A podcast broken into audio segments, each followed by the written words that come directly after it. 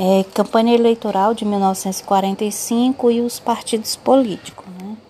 No início de 1945, como forma de contornar a oposição que sofria, Getúlio Vargas decretou o ato adicional, responsável por agendar a realização de eleições presidenciais para o fim de 1945 e por criar as condições para a organização do partido político no Brasil.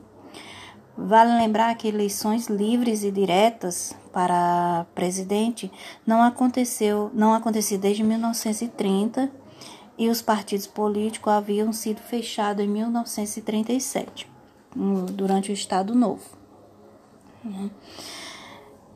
É, o, a partir do ato adicional, Passaram então a organizar-se os partidos que estiveram no centro de disputa política do Brasil durante o período da Quarta República. O primeiro grande partido que se organizou nesse cenário foi um partido de oposição, a União Democrática Nacional, é, UDN. A UDN, em seu nascimento, abrigava um grupo heterogêneo de pessoas e contava inclusive com alguns membros ah, é, alegalmente socialistas, que diziam-se socialistas. No, no entanto, na medida em que o partido organizou-se e sua ideologia consolidou, ah, os políticos de esquerda abandonaram a UND, né, o DN.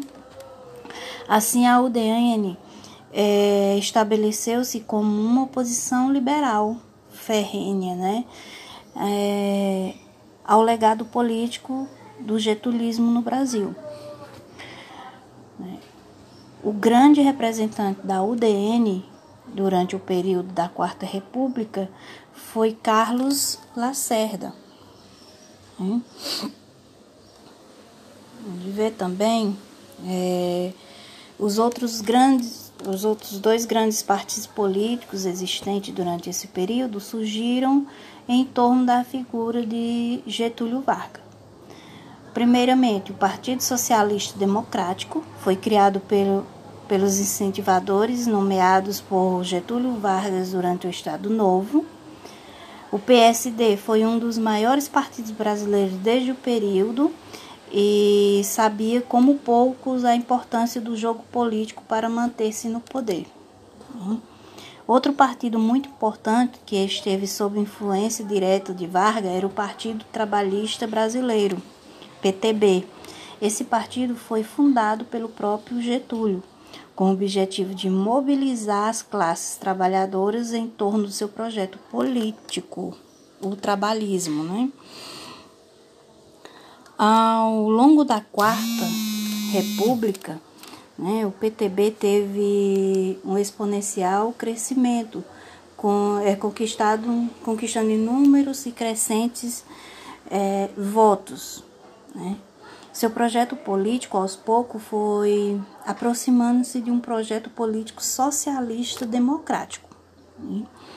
Um partido pequeno, mas que mas ainda assim importante durante esse período.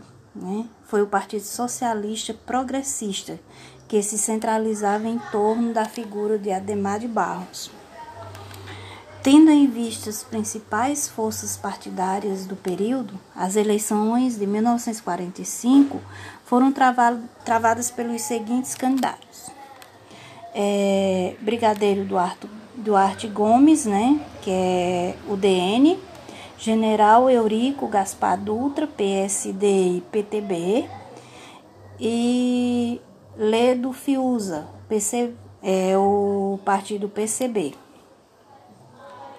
Ao longo da campanha eleitoral, a candidatura de Eduardo Gomes parecia ser a mais consistente e havia uma forte impressão de que a vitória do candidato, o denista, era o cenário mais provável. No entanto, cerca de um mês antes das eleições, um desastre para o UDN aconteceu. Durante uma palestra no Rio de Janeiro, Eduardo Gomes desdenhou os votos dos getulistas, né? E taxou-os de uma malta de desocupados. A fala, né? Isso como consequência, né? A fala de Eduardo Gomes foi distorcida pelos seus opositores, que associaram o termo marmiteiros, né? Assim aos adversários do DN. Aproveitaram, né, no caso, essa fala para afirmar que ele dispensava os votos dos marmiteiros. A expressão marmiteiro na época era utilizado em referência aos trabalhadores pobres e urbanos. É, isso mobilizou os trabalhadores contra a candidatura de Eduardo Gomes e a favor da vitória de Dutra. Outro acontecimento simbólico é, de importância que selou a vitória de Dutra foi a formalização do apoio de Getúlio Vargas à sua candidatura.